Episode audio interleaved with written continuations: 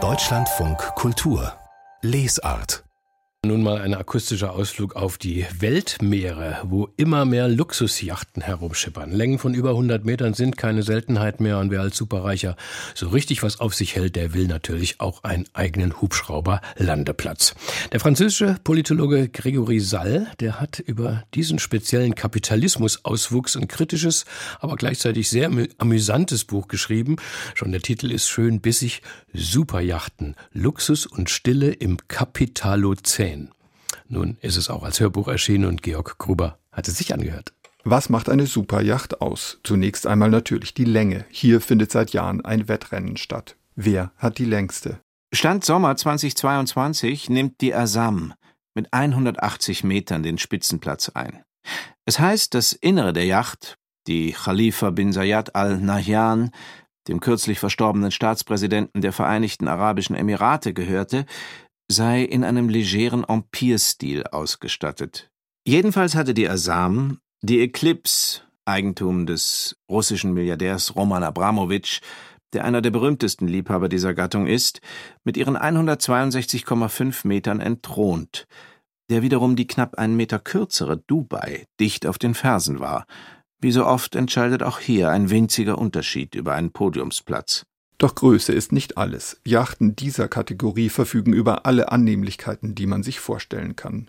Vom Schwimmbad und der Sauna über den Hubschrauberlandeplatz, manche haben auch zwei, bis hin zum eigenen Kino, Mini-U-Boot oder Tennisplatz. Und Duschen, aus denen auch Champagner fließen kann.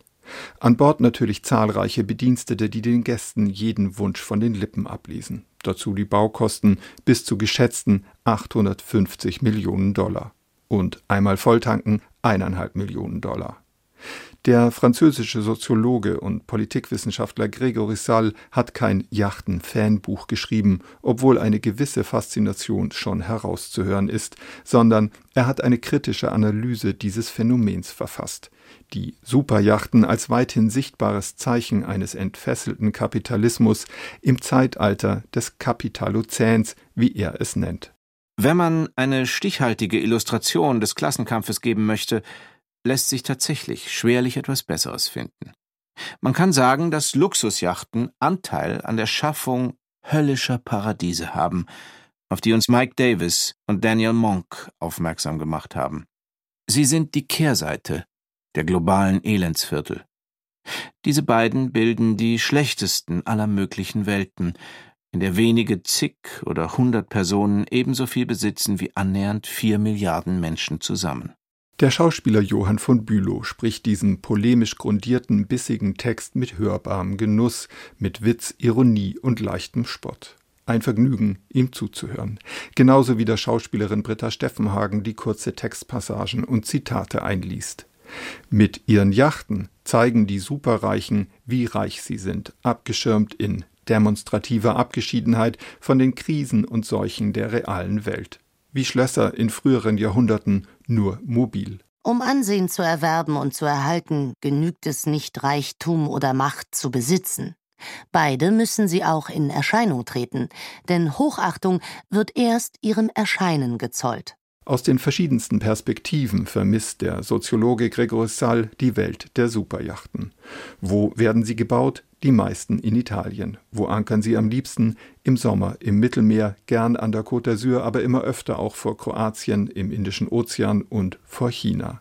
Dabei sind diese Yachten für den Soziologen viel mehr als ein verrückter Spleen von Menschen, die es sich leisten können. Denn auch ökologisch sind sie ein Zeichen von abgehobener Rücksichtslosigkeit. Der CO2-Ausstoß der Superjachten übersteigt sogar den kleiner Nationen. Allein die 300 größten Superjachten emittieren im Jahr mehr CO2 als die über 10 Millionen Einwohner Burundis. Rund dreieinhalb Stunden dauert diese so scharfsinnige wie unterhaltsame Abrechnung, nach der man die Welt der Superjachten und ihrer Besitzer mit anderen Augen sieht, als Symbol des Kapitalismus im Endstadium. Superjachten, Luxus und Stille im Kapitalozän. Der Band von Gregory Sall jetzt als Hörbuch als Download im Verlag Speak Low.